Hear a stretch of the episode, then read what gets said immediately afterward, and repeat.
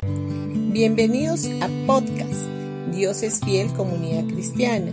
Los invitamos a escuchar el mensaje de hoy.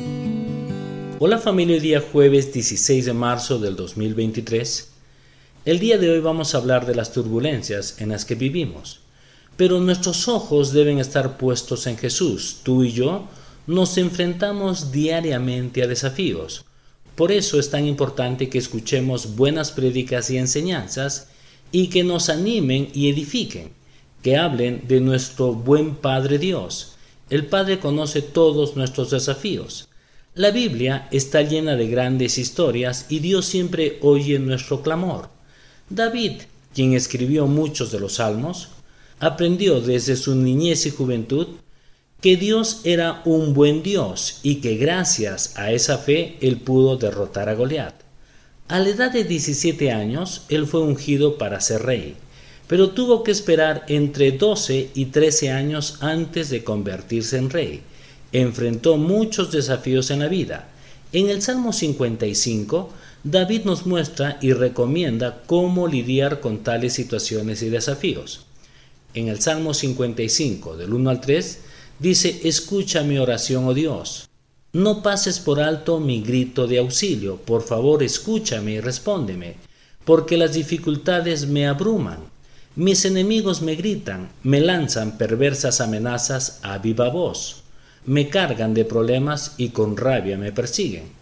El salmista comenzó con un claro pedido a Dios. En otras palabras, él decía, por favor escúchame y respóndeme pronto porque estoy muy deprimido y frustrado. Todos nosotros conocemos este tipo de desafíos, desafíos que nos agobian y nos entristecen.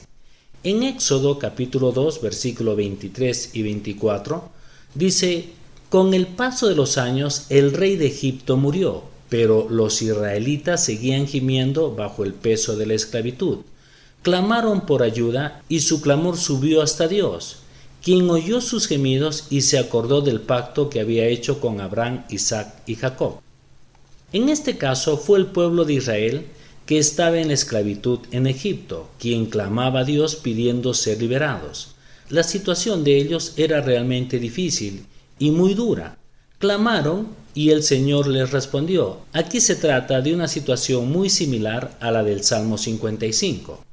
Ahora veamos lo que dice en 2 de Corintios capítulo 12 versículo del 9 al 10. Cada vez que Él me dijo, mi gracia es todo lo que necesitas, mi poder actúa mejor en la debilidad, así que ahora me alegra japtarme de mis debilidades para que el poder de Cristo pueda actuar a través de mí.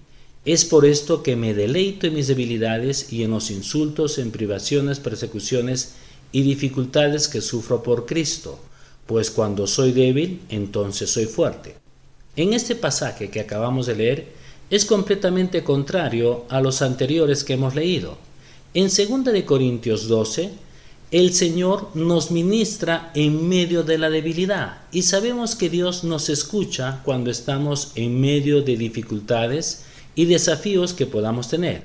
Ahora, bajo el nuevo pacto, nuestras oraciones siempre llegan al trono de Dios en una forma directa, mientras que en el Antiguo Testamento ellos clamaban por ayuda y su clamor subía hasta Dios. En el Salmo 55, David decía, por favor escúchame y respóndeme pronto, porque estoy muy deprimido y frustrado.